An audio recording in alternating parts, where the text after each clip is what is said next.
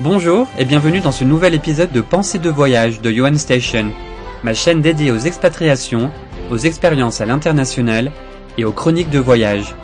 Je m'appelle Johan. Expatrié depuis près de 7 ans, j'ai décidé de concilier ma passion pour les langues et ma soif de voyage pour en faire un podcast original, vous donner envie de voyager et continuer moi-même d'apprendre sur ce qui rythme ma vie depuis de nombreuses années, l'inconnu. De la curiosité à l'appréhension, de la peur à l'émerveillement, de la perte des repères à l'intégration, en passant par les rencontres, la réflexion et l'introspection, ce sont autant de phases et de sensations que vont nous dépeindre les globetrotters interviewés au fil des épisodes. Chacun à leur tour, ils vont raconter leur voyage et les leçons de vie qu'ils en ont tirées. Bonne écoute et bon voyage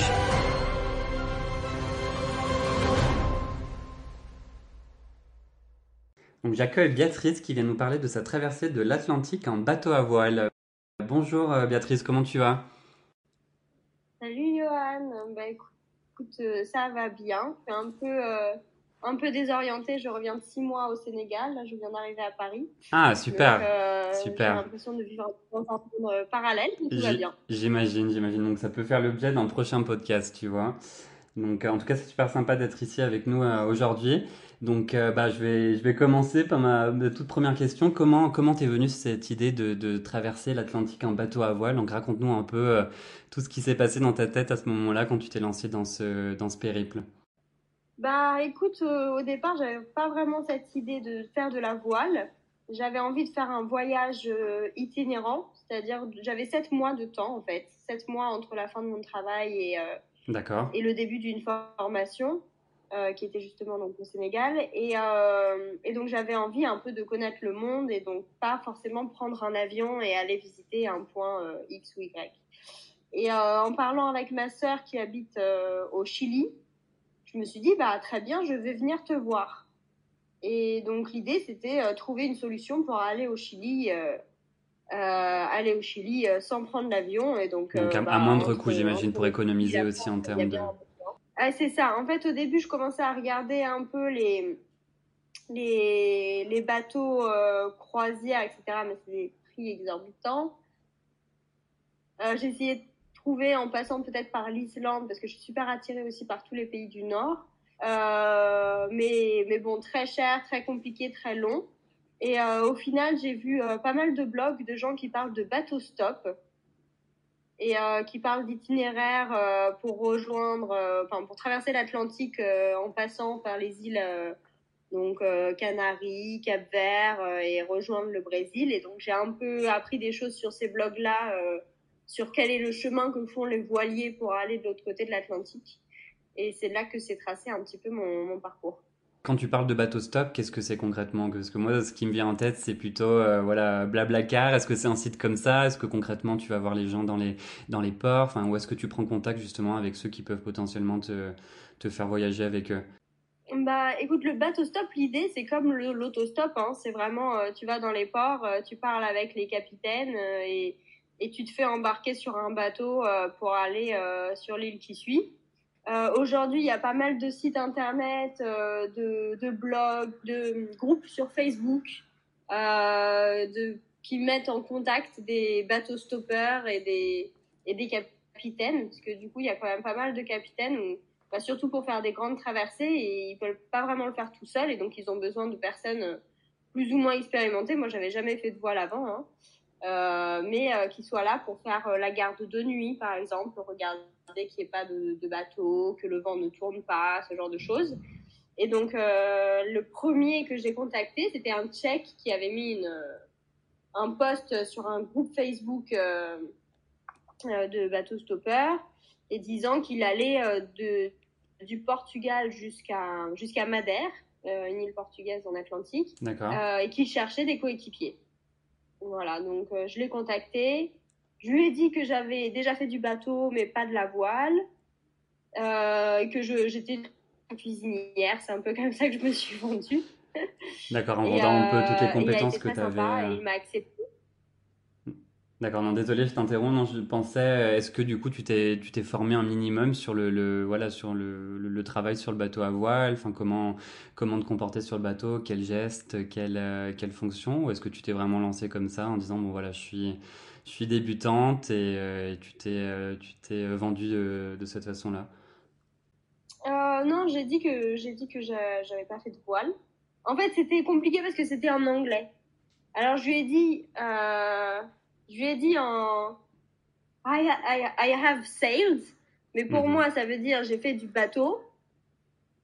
Mais euh, en fait, pour lui, ça veut dire j'ai fait du bateau à voile parce que sailed c'est du bateau à voile. Donc Bien en sûr. fait, après à la fin du truc, il me dit mais en fait tu n'as jamais fait de voile, tu m'as menti. mais c'est pas grave, il était quand même très content de l'expérience. D'accord, mais ça, il s'en est rendu Et, compte euh, déjà sur le oh, bateau, j'imagine. Oui, mais même moi, je lui avais dit que c'était mon premier tour en, en voile. Et euh, une fois que j'étais arrivée au Portugal, mais bon, non, c'était déjà trop tard, quoi. Lui, il avait besoin de ses équipiers. Du coup, je me suis retrouvée sur ce bateau avec euh, trois, lui et deux autres bateaux stoppers qui sont des Tchèques euh, de la cinquantaine, soixantaine d'années et qui avaient eux répondu à un autre post qu'il avait mis sur un groupe Facebook tchèque. Et, euh, et ils étaient tous les trois expérimentés. En fait, il y avait le capitaine et les deux autres qui, devaient passer leur diplôme de capitaine. Et pour ça, ils avaient besoin de faire des miles, des, des, milles en voile sur l'océan. Et donc, c'est pour ça qu'ils étaient là. Et donc, en fait, moi, j'étais là, je faisais un peu la cuisine, le thé, le café. Et en même temps, ils m'enseignaient énormément de choses, ce qui m'a beaucoup aidé pour les étapes euh, suivantes où j'étais beaucoup plus participative sur tout ce qui est euh, justement gestion de la voile, etc. Petit à petit, en fait, j'a- j'apprenais avec, euh, avec mes, mes capitaines. Quoi. T'as- tu as, tu as appris sur le tas. Mais en termes de, en ce qui concerne l'itinéraire, est-ce que tu avais préparé quelque chose? Est-ce que tu savais où tu allais être à tel jour, à te- tel endroit, ou est-ce que ça s'est vraiment improvisé en fonction du voyage, en fonction, voilà, des, des personnes que tu as rencontrées?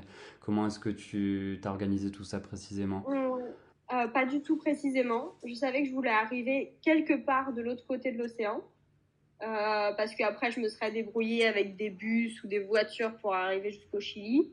Euh, mais j'avais vu sur les blogs que le, le chemin qui est le plus emprunté par les voiliers, c'est en gros de descendre jusqu'au Cap Vert et au niveau du Cap Vert, traverser la, au niveau de l'équateur. Traverser. Parce qu'en fait, il, de, des, des blogs que je lisais, il y a des, il y a des ouragans, il y a des trucs. En plus, je suis partie. euh, Bien sûr, il faut aussi tenir compte de la, de la météo, oui, bien évidemment.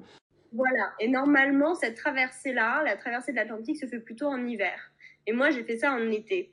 Et ce que je disais sur les blogs, c'est qu'en été, le seul endroit où tu peux traverser l'Atlantique, c'est au niveau de l'équateur. Parce que justement, il n'y a pas ces ouragans. Ben, les ouragans, c'est plus euh, au, au nord ou au sud. Mais si tu es au niveau de l'équateur, ça va. Tu peux faire ça toute l'année. D'accord.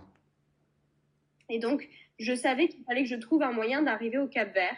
Et j'étais pas sûre jusqu'à la fin, euh, une fois arrivé au Cap Vert, euh, d'être capable d'arriver euh, en Amérique latine, justement parce que beaucoup de gens m'ont dit mais non mais t'es folle, on fait pas ça en été.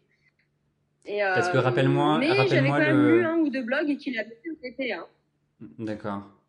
Rappelle-moi, le, le Cap-Vert, il est à quel niveau? Niveau de quel pays? En Afrique, Afrique centrale, Afrique du Sud? Où est-ce qu'il est Oh. situé exactement? Ou plus bas? Le, le Cap Vert, ce sont des îles qui sont juste en face du Sénégal. Ok. Le Sénégal, c'est juste en dessous de. T'as, tu vois, tu as le Maroc qui descend un peu jusque le Sahara, tu as la Mauritanie et juste en dessous, tu as le, le Sénégal. Et, et en face du Sénégal, tu as le Cap Vert. Donc si je résume bien, tu es passé par euh, Madère, les îles Canaries et ensuite le Cap-Vert. La première étape avec les Tchèques, c'était déjà Madère. Et en fait, euh, bon, j'avais cette idée qu'il fallait que j'aille vers le Cap Vert, donc quand je continue à descendre. Au Cap, au, à Madère, j'ai, j'ai mis des, annonces un peu dans les ports, où j'ai écrit mon numéro de téléphone. Mais, euh, et puis je suis partie avec mon sac à dos, je suis allée faire de la randonnée. euh, C'est une île magnifique d'ailleurs, si vous avez l'occasion d'y aller. Euh, et, euh, et jamais personne m'a écrit ou appelé. Mais pendant mes randonnées, de temps en temps, je me retrouvais dans un port. Alors, j'allais discuter avec les gens. Et en fait, il y a un jour où je me suis retrouvée dans un port et j'ai commencé à discuter avec un couple de Français qui me disaient qu'ils allaient partir trois jours plus tard pour les Canaries. Et j'ai dit, mais moi, je viens avec vous. Et, et, et ils m'ont emmené. Donc, c'est vraiment euh, pas du tout organisé. C'est des gens que je rencontrais un peu au fur et à mesure. Vraiment- Canaries, pareil, j'ai passé à peu près un mois à visiter les îles. Et euh, au final, j'ai rencontré des amis de, de, ceux qui m'avaient emmené depuis les, de, de Madère aux Canaries. Et, et en discutant, elle m'a dit Ah, mais moi, j'ai des amis qui partent pour le Brésil. Ils sont sur l'île de El Hierro, c'est une des îles du Canari. Et du coup, j'ai tout de suite pris un ferry, je suis allée à El Hierro, je les ai rencontrés, et puis c'est avec eux que je suis partie euh, au Cap Vert et ensuite au Brésil. Donc, comme dans la plupart des voyages, on va dire que tu t'es laissé porter un peu par le vent et c'est au fil des, au fil des rencontres que tu as pu justement avancer dans ton itinéraire. Mais une question qui me vient en tête, c'est en termes de, de risque. Enfin, qu'est-ce que qu'est-ce que tu avais anticipé? Est-ce que tu as eu des, des, problèmes en cours de route? Est-ce que, enfin, voilà, je me dis, une fille toute seule comme ça sur un bateau à voile qui traverse tout l'Atlantique, enfin, qu'est-ce que, voilà, tu, as, tu as appréhendé un petit peu quelles ont été, euh, quelles ont été les sensations, on va dire, euh, avant de, de te lancer dans ce voyage? J'ai pas vraiment fait de risk euh, evaluation, on va dire. Je pense que c'est vraiment le feeling. J'ai toujours eu un très bon feeling. Enfin, même quand j'étais allée au Portugal avec ce check euh, qui était, c'était une rencontre sur Facebook, donc ça, aurait pu être le truc où tu te dis c'est un peu bizarre. Mais, euh, mais je m'étais dit, bon, tu verras le feeling. Si le mec est sympa et que ça se passe bien, vas-y. Et puis sinon, euh, tu peux toujours annuler à la dernière minute, rien ne t'oblige. Et, et ça s'est super bien passé, très bon feeling. Euh, les deux autres aussi hyper sympas. J'ai jamais ressenti un moindre. En fait, à chaque fois, je les ai quand même connus quelques jours avant de partir. Donc c'est vrai qu'il y a des risques. J'ai lu dans les blogs euh, des filles qui se sont retrouvées seules sur un bateau avec un mec euh, qui était très sympa au port et puis une fois parti et au large, il commence à devenir lourd et, voire pire.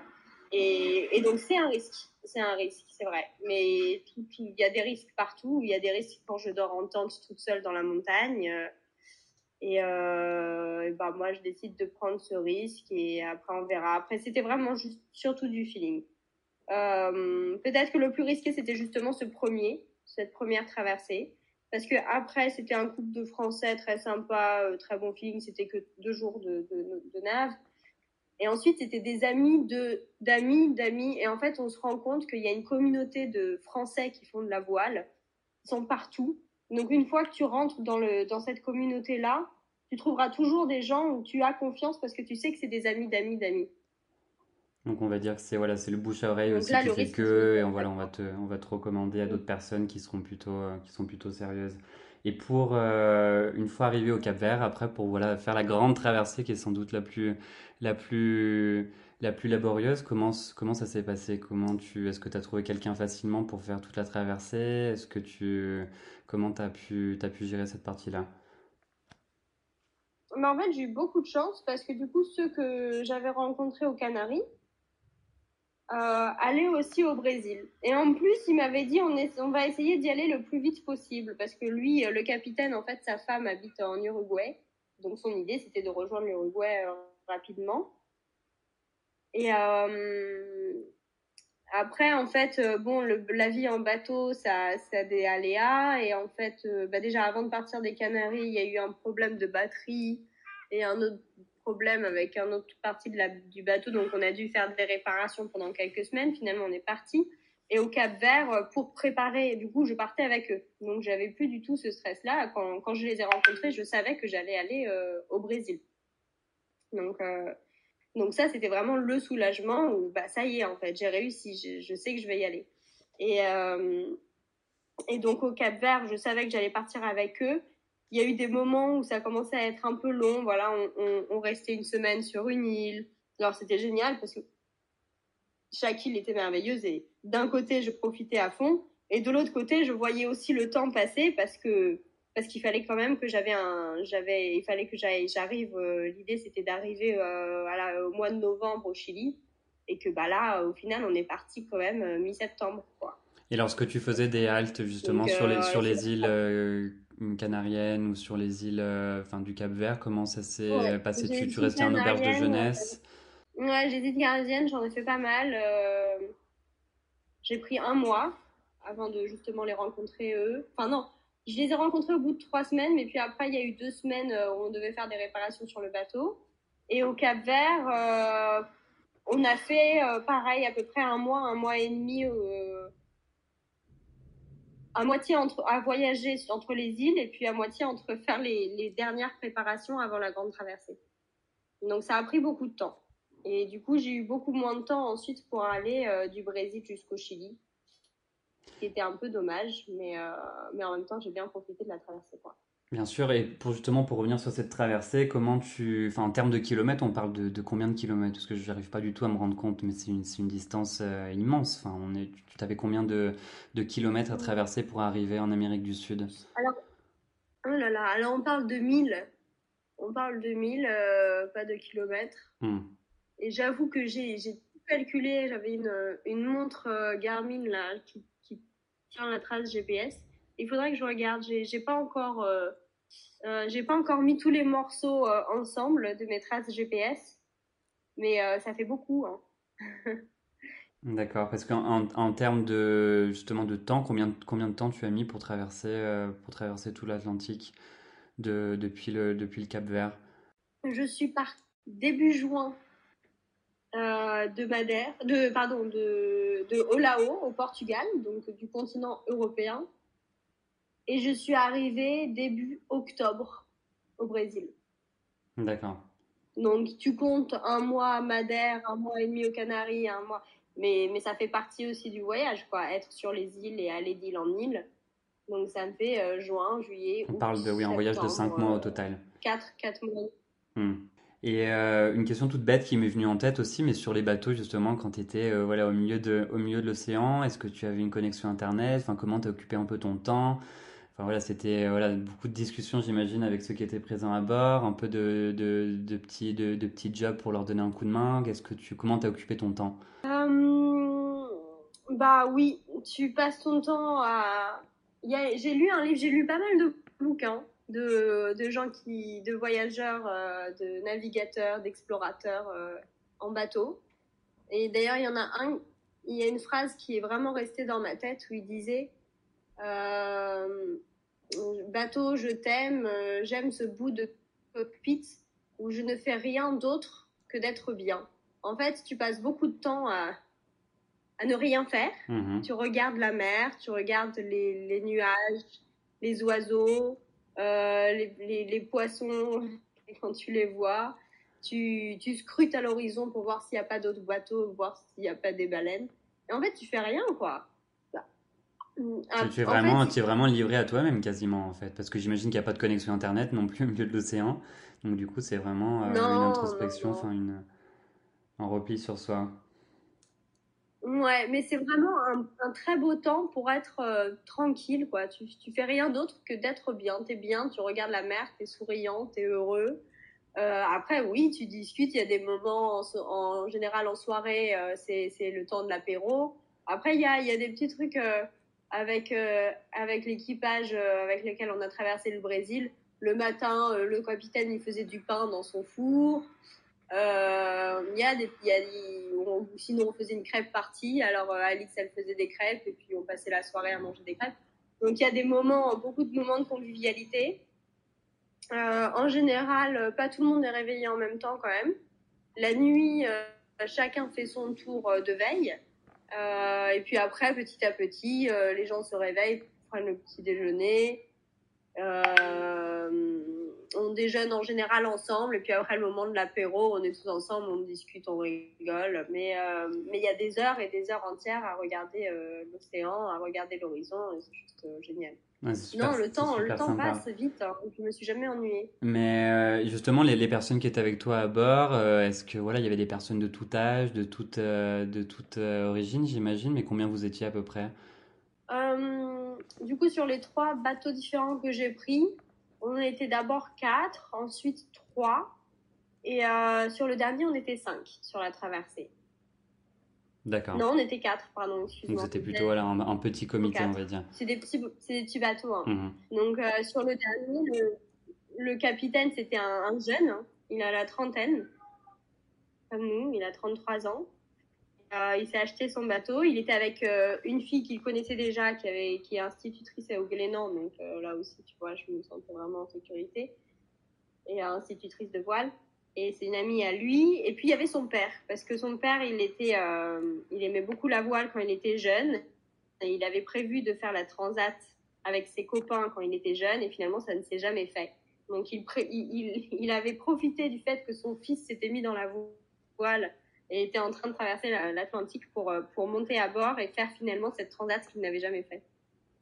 Super ça, une belle expérience père-fils. Et en termes de, justement, moi, ce qui me ferait peur de, de partir comme ça au milieu de l'océan, c'est la, la, météo, quoi, les, les, tempêtes, les choses comme ça. Est-ce que ça t'est arrivé ou est-ce que voilà, c'était le, le, calme plat tout le long? Est-ce que tu as eu des surprises de ce point de vue-là? Ou, ou, dans l'ensemble, ça s'est plutôt bien passé? Non, il y a eu. Euh, euh, alors, au niveau du temps, ça s'est très bien passé jusqu'au Cap Vert. Hum, après, tout était. Euh, très, je, me confie, je me fiais vraiment au capitaine, quoi. On, on partait pas si eux, ils téléchargent des cartes météo. Euh, surtout, euh, en fait, euh, celui avec qui on a fait la traversée, il avait même un système satellite qui permettait chaque demi-heure de télécharger des cartes météo. D'accord, donc vous aviez la météo en temps direct, donc du coup pas, pas, de mauvaise surprise. Hmm. Donc, voilà. C'est aussi pour ça qu'on partait pas euh, tout de suite. Quoi. à un moment, on devait partir du Cap Vert et finalement, on a dû attendre une semaine de plus parce qu'on voyait qu'il y avait peut-être quelque chose qui était en train de se former. D'accord. Donc, il était tout le temps hyper au courant de ça. Euh, au niveau de l'équateur, c'est là où euh, il y a des tempêtes tout le temps, mais enfin c'est pas vraiment des tempêtes quoi, c'est des tout d'un coup tu as beaucoup beaucoup de pluie et ça t'enlève tout le vent. Et donc le bateau, il va à droite, il va à gauche, il sait plus quoi faire, euh, il va plus dans la bonne direction. À un moment, j'ai regardé la carte, on était en train de se diriger vers l'Afrique du Sud au lieu de se diriger vers le Brésil. Mais c'est euh, Et dans ces moments-là, qu'est-ce qui se passe du coup le bateau enfin c'est la mer qui décide pour toi ou enfin je veux dire le capitaine arrive quand même à à, à, reprendre la main, on va dire, sur son bateau ou c'est le voilà, il faut attendre que ça passe? Enfin, qu'est-ce qui se passe concrètement? Il faut attendre que ça passe. Hmm. Ouais, il faut attendre que ça passe. Euh, on... Après, moi, je suis pas une experte. Hein. J'étais, j'étais là pour aider et c'est lui qui me disait fais ci, fais ça. Mais euh, aujourd'hui, je serais pas capable d'avoir mon propre voilier toute seule et de prendre ces décisions-là. Mais en tout cas, euh, oui, en général, on attend que ça passe. Si c'est trop fort, euh, s'il y a vraiment pas de vent, un moment, un matin, je me suis réveillée euh, à 6 heures, ça devait être mon tour. Je me lève et je vois personne dehors, les voiles fermées, le moteur fermé et tout le monde dormait. Parce qu'en fait, il y a eu tellement de, de galères la nuit entre euh, de la pluie, pas de vent, etc., que le capitaine, il a dit, bon, j'en ai marre, on dort pas depuis trois jours à cause de ces pluies, donc on ferme tout, on laisse le bateau aller où il veut, et euh, quand il y aura encore à nouveau un peu de vent, on remettra les voiles. D'accord. C'est ça, on laisse, euh, on laisse passer. Euh, après, c'est l'Atlantique, il n'y a pas des vagues de 12 mètres euh, comme il y a dans les mers du Sud.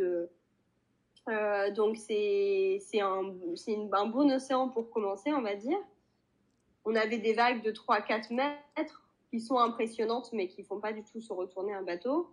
Donc, il fallait surtout être attentif à ce qu'il n'y ait pas d'autres bateaux euh, des, on, on, on, croisait des gros, gros, gros euh, bateaux de porte-conteneurs euh, d'un kilomètre de long, de loin. Donc c'est ça, il fallait vraiment faire attention à ça en fait, surtout à ce à pas à pas se retrouver face à de temps en temps, il y a des, il y a des conteneurs qui tombent de ces porte-conteneurs et qui se retrouvent dans la mer. Et si tu, si, tu les frappes, c'est une catastrophe. Donc, il faut juste faire attention surtout à l'horizon. Et puis, euh, voilà, pour tout ce qui est tempête, euh, si s'il pleuvait en pleine journée, on en profitait pour prendre une bonne douche. Enfin, c'est vraiment bien euh, bienvenu. Euh, on allait dehors et puis on se douchait quoi. et, en et, en ce qui concerne les, les animaux, les espèces, enfin tout ce qu'il y a dans l'océan concrètement, vous avez vu quelque chose? Enfin, tu as pu voir des, des, des, des, poissons, des dauphins, des choses comme ça? On a vu pas mal de dauphins. Mhm. Euh, surtout euh, au départ et à l'arrivée. Pas, pas trop mieux. Euh, on voyait des, souvent des poissons volants qu'on retrouvait sur les, le matin, on les retrouvait échoués sur notre bateau. sympa. Et sympa. Vous, les, vous, les, vous les mangez concrètement? Vous en faisiez quoi? Vous les, vous les jetiez, c'est tout? Non, moi je voulais qu'on en fasse des appâts pour pouvoir pêcher. Donc de temps en temps, je mettais une ligne derrière le bateau en journée, ça faisait aussi passer le temps. Et tu as réussi à avoir quelque chose euh, quelques, quelques poissons volants oui, on n'a pas. Mais c'est pas bon à manger apparemment. Et tu as réussi à prendre quelque chose, à pêcher quelque chose? J'ai eu une fois, j'ai réussi à avoir un poisson, en plus il était gros, hein. Et je tire, je tire, je tire. Et euh, en fait, au moment de le remonter, il s'est échappé. Donc, on n'a jamais réussi à pêcher. Pas de, pas de grosse pêche. Et, euh, et une fois arrivé euh, au Brésil, comment ça s'est... Enfin, parce que tu n'étais pas encore arrivé au bout du voyage, tu as dû aller jusqu'au Chili. Donc, du coup, après, une fois arrivé sur, sur la terre ferme, euh, comment tu as, poursuivi ton voyage? Bah de là, euh, j'avais quelques points sur ma carte, euh, sur mon Google Maps, euh, tu sais, des petits cœurs euh, d'endroits où les gens m'ont conseillé d'aller. Euh, j'avais un coup de bol, c'est que Thibaut, qui était le capitaine euh, du bateau qui m'a emmené jusqu'au Brésil, avait vécu au Brésil. Et donc, il m'a donné plein de conseils. Et c'est lui qui m'a dit, ah, mais attends, tu devrais le rejoindre en bateau. Parce qu'il y, a des- bateaux qui font le long de l'Amazone et qui vont jusqu'au Pérou. Et du Pérou, tu peux euh, descendre. Alors, du coup, ça m'a trop plu l'idée. Et, euh, et donc, il fallait que je rejoigne euh, le port au, nord, au nord du Brésil. Il fallait que j'aille à la Belém. Et à deux Belém, il y avait des bateaux qui remontaient l'Amazone jusqu'à se retrouver au milieu de la forêt amazonienne et, et puis de l'autre côté. Et donc, c'est ce que tu as Et, fait. euh, tu as pris un de ces ce bateaux-là.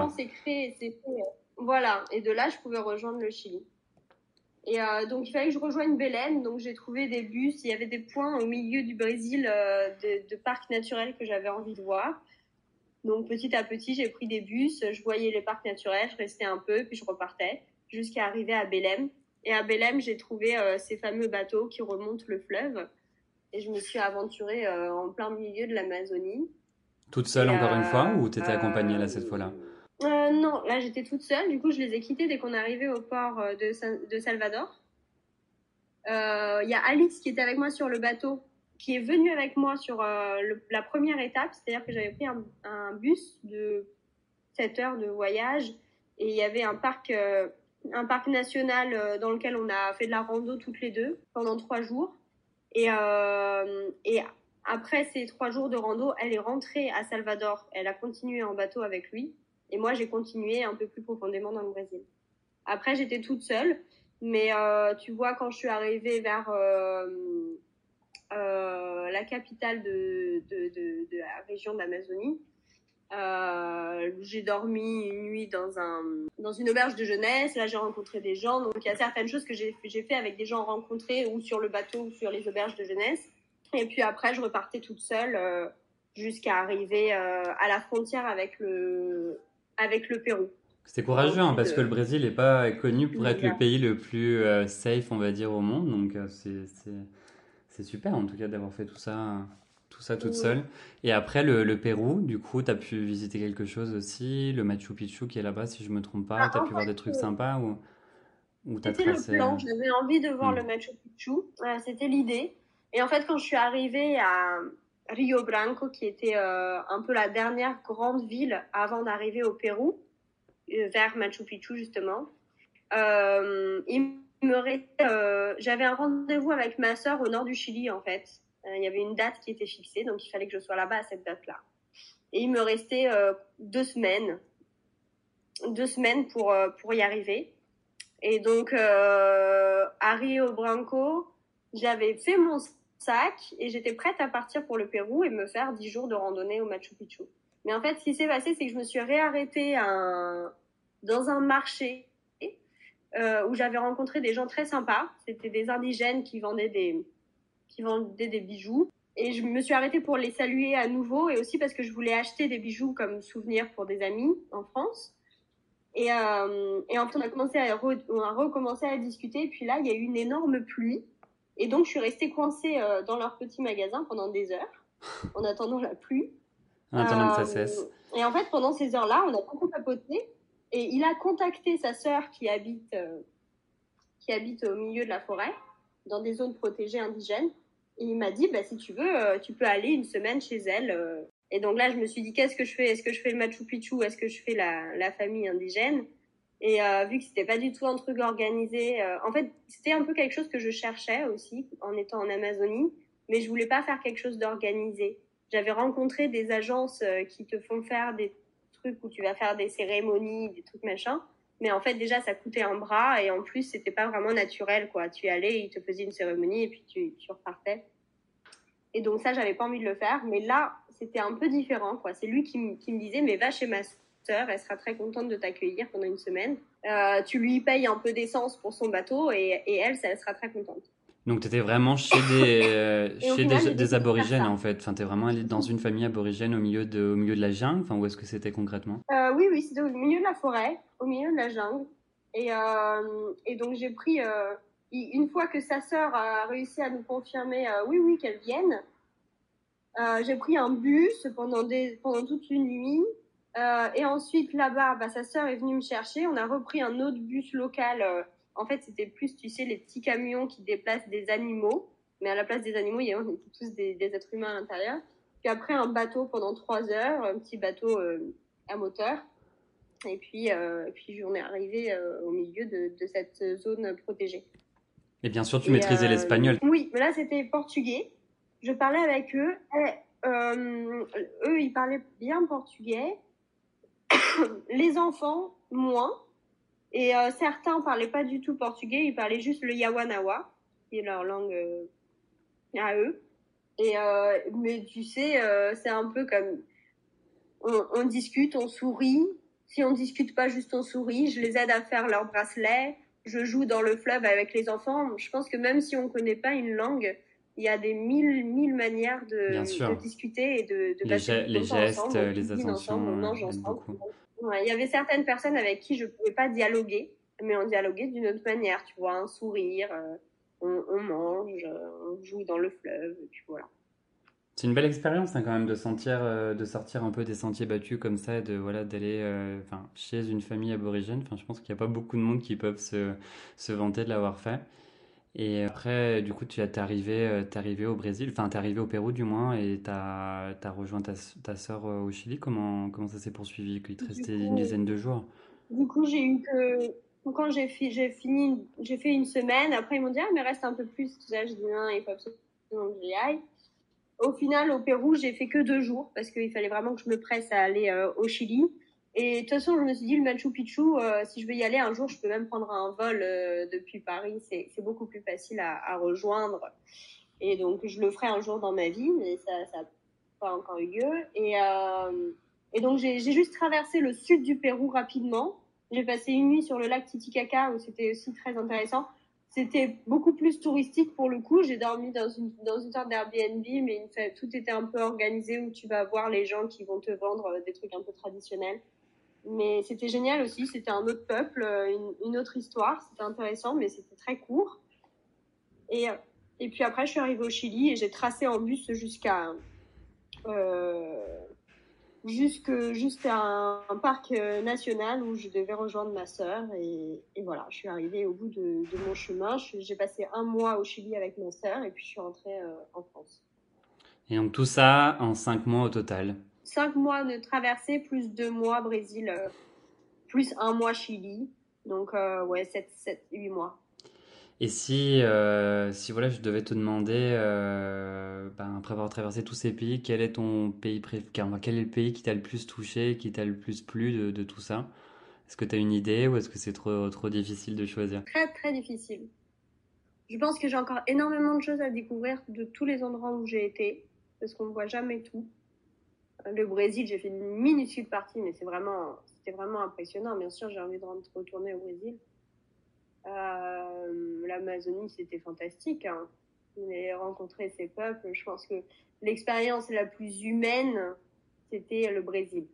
Que ce soit euh, en Amazonie ou dans des villes perdues au milieu du Brésil, euh, où je m'arrêtais juste en journée entre deux bus et où je, m'asseyais à une table de café et je rencontrais tout le quartier et puis au final on se restait toute la journée à boire des verres et, danser.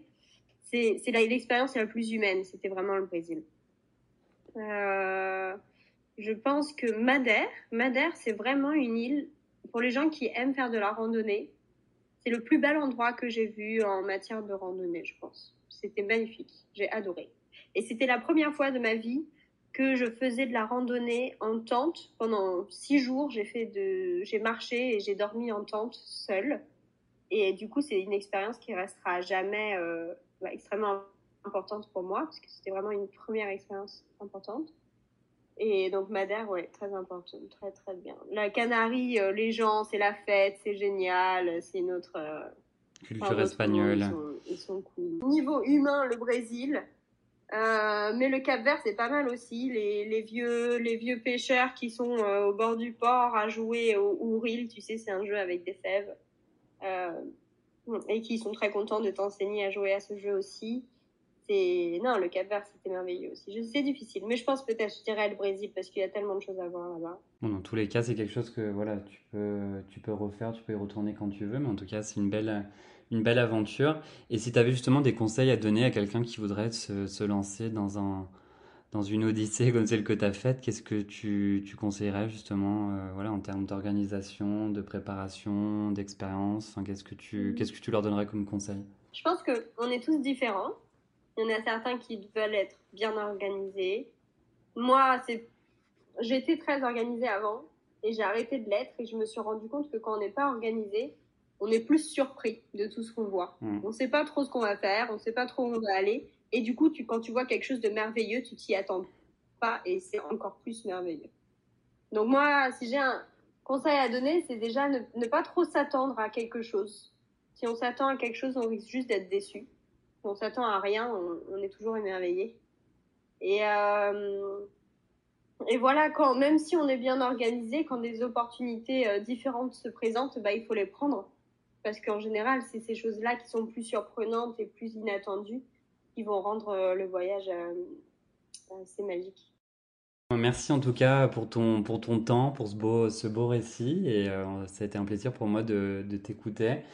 Et voilà, je te souhaite le meilleur pour la suite. je te... On se retrouvera bientôt dans un nouveau podcast sur le Sénégal, sur Dakar, où tu as, as, passé quelques mois. Et je te souhaite du coup... je suis là, disponible. Et je te souhaite une très bonne journée. Bah, merci Johan, bonne journée à toi aussi. À bientôt. Voilà, cet épisode est terminé. Je vous remercie énormément pour votre écoute attentive et vous invite à vous abonner si vous avez aimé cet épisode et à me faire part de vos commentaires, remarques ou critiques constructives sur Apple Podcasts, Spotify, Deezer et autres plateformes de podcast. N'hésitez pas également à me transmettre vos idées de sujets pour de prochains podcasts. Merci et à très bientôt pour un nouvel épisode de Pensée de voyage.